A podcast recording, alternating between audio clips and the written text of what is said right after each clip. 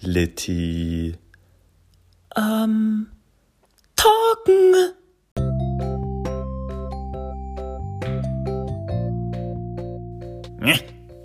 Ja, ihr Lieben, hallo und herzlich willkommen zu einer neuen Folge Litti am Talken. Es ist wieder soweit, lange ist's her. Ich habe einige Projekte gestartet, von denen ihr mit Sicherheit erfahren werdet. Nur so viel, es wird musikalisch, theatralisch und äh, auch ein, so viel kann ich verraten, Buch ist in Planung.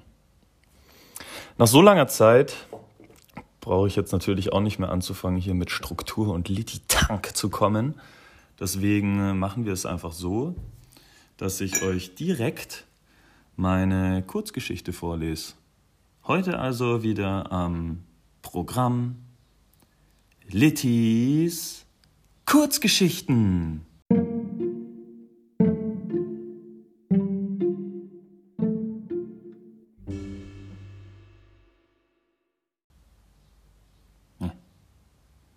Hopfen und Malz.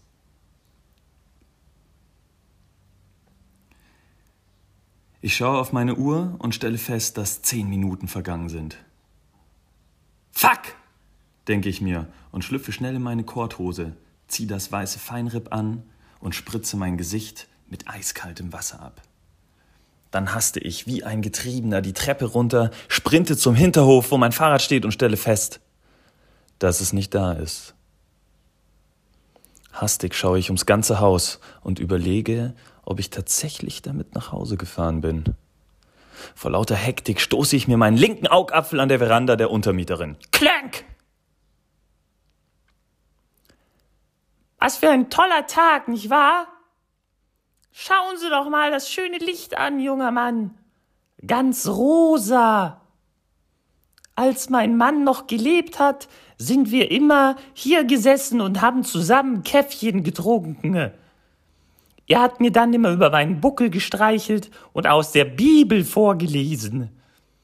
Mein Lieblingszitat war das von Jesus. Kennen Sie das? Lesen Sie denn die Bibel? Ich will nicht unhöflich zu der alten Dame sein, doch mein linkes Auge pulsiert heftig. Deswegen fällt mir nichts Besseres ein, als ein kleines Kirchenlied anzustimmen. Hare Krishna, er ist der Krishna, der größte Krishna. Hare Hare, ha jetzt alle. Hare Krishna, er ist der Krishna, der größte Krishna. Haare, Haare. Wir singen alle 52 Strophen durch.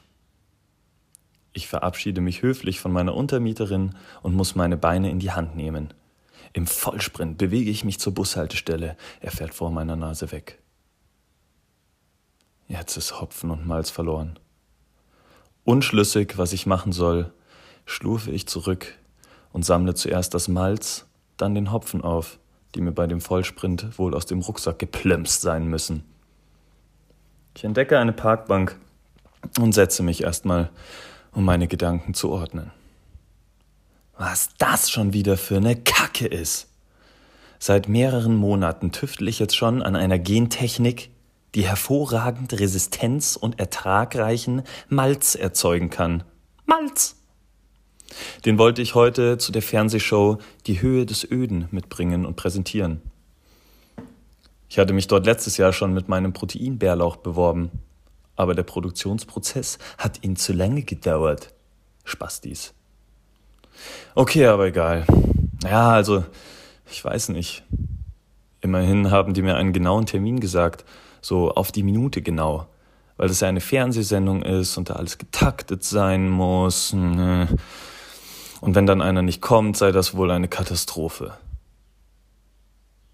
Ich schaue auf die Nachrichten-App in meinem Smaragdphone. Fernsehshow geht pleite, weil Litri Litfried Dativson nicht zum Termin erscheint. Lil! schreie ich laut und kann meine Schadenfreude nicht zurückhalten. Das habt ihr nun davon, hm? Ich stehe von der Parkbank auf und gehe wieder nach Hause. Die alte Schrulle steht immer noch auf ihrer Ver Veranda und schaut die mittlerweile aufgegangene Sonne an. Sie blickt direkt hinein, ohne Sonnenbrille und mit weit aufgerissenen Augenlidern. Ich bin fasziniert und beobachte sie dabei, wie sie die Sonne beobachtet, bis ich an meiner linken Schulter angetippt werde. Ich blicke nach links, aber sehe niemanden. Reingefallen, ertönt es mit schallendem Gelächter von rechts. Nichts für ungut, nur ein kleiner Spaß. Ich habe sie beobachtet, wie sie die alte Dame beobachtet haben und dabei an meinen Urgroßvater dritten Grades denken müssen. Der hat auch immer das gemacht. Was gemacht? frage ich verwirrt. Er hat andere Leute immer von der einen Seite angetippt und kam dann von der anderen Seite, sodass alle immer im ersten Moment voll verwirrt waren, weil sie niemanden gesehen haben. Das ist ja witzig, sage ich und wittere meine Chance, diesem verwirrten Herrn meine Malzsorte aufzuschwatzen. Werter Herr, möchten Sie mir gerne eine Dreivierteltonne hervorragendes Malz abkaufen? Ich weiß, das ist eine ungeheure Bitte. Allerdings ist dieses Malz gegen jede Störung von außen immun. Es ist sogar feuerresistent und Sie können nicht nur Bier damit brauen, sondern auch Ihr Haus damit dämmen und feuerfest machen. Ja! Das macht dann eine Million Euro. Äh, Wenn es geht, in Bar auf mein Sepia-Konto. Schnäppchen! Wie lautet die Nummer? Drei. Alles klar, ich gehe mal eben heim und überweis alles auf einmal. Vielen Dank, aber bitte Dalli Dalli. Ich fliege, mein Herr, ich fliege. Der Mann entschwindet. Endlich ungestört blicke ich wieder zu meiner Untermieterin. Ähm, Frau Firlefranz, sagen Sie, warum blicken Sie denn so vehement mit offenen Augen in die Sonne? Ach, der nette Nachbar von oben. Ja, wissen Sie, ich lese regelmäßig die Apothekenumschau.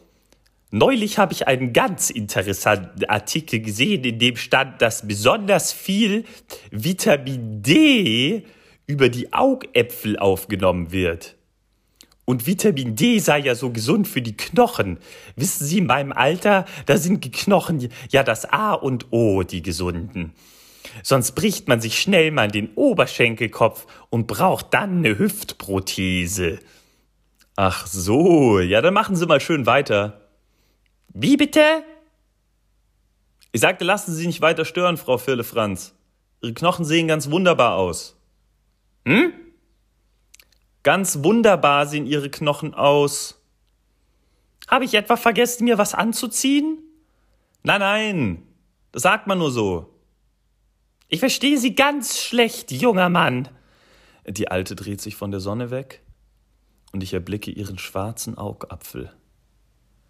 Um mich besser zu verstehen, beugt sie sich zu mir über ihr Geländer vor. Ich erkenne die Erfahr Gefahr leider zu spät und es macht ein Geräusch, wie ich es eigentlich nur vom Skaten kenne. Flatsch! Körper auf Asphalt. Frau Firlefranz liegt unter ihrer Veranda und schreit. Scheiße!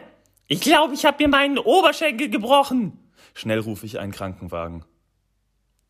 Frau Firlefranz, machen Sie sich mal keine Sorgen. Sie haben ja vorgesorgt. Das ist witzig, denke ich mir.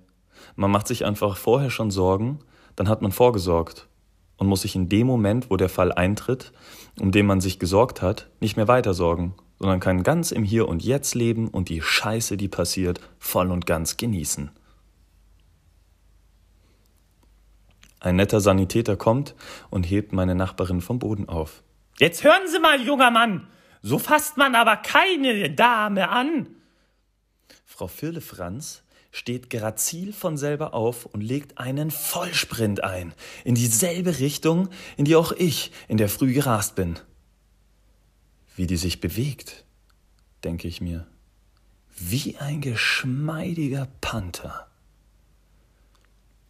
Gerade bevor sie um die Ecke biegt und fast aus der Bildfläche verschwindet, sehe ich noch, wie der Käufer meines Malzes mit einer Million Euro in der Hand der alten Dame begegnet. Frau Firlefranz zückt ein Samurai-Schwert aus ihrer Schwertscheiße, Sch Scheiße, aus ihrer Schwertscheide und hackt dem Mann die Hand ab. Dann steckt sie sich das Geldbündel zwischen ihre Brüste und zischt ab. Alles, was ich noch sehe, ist ein Kondensstreifen und qualmender Asphalt von der massiven Beschleunigung. Ich verharre in Stockschockstarre. Der Sanitäter eilt zu meinem Malzkäufer und versorgt die offene Wunde. Gedanken verloren, drehe ich mich um und blicke in den wolkenfreien Himmel, meine Augen auf die pralle Sonne gerichtet.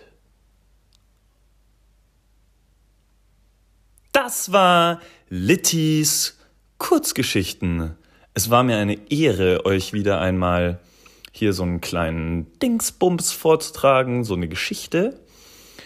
Und wenn ihr dazu Fragen oder Feedback habt, dann schreibt mir doch wie so oft auf Instagram dativ-lindkeks, da könnt ihr mal reinschauen, da sind auch immer mal Videos drin und Bilder und kleine Beschreibungen zu den Bildern und Videos und andere Sachen. Yeah! In diesem Sinne wünsche ich euch noch ein herausragendes Harekitz und macht's gut, ihr Pfrömpfligen Pilz Pappenheimer. Tschüss!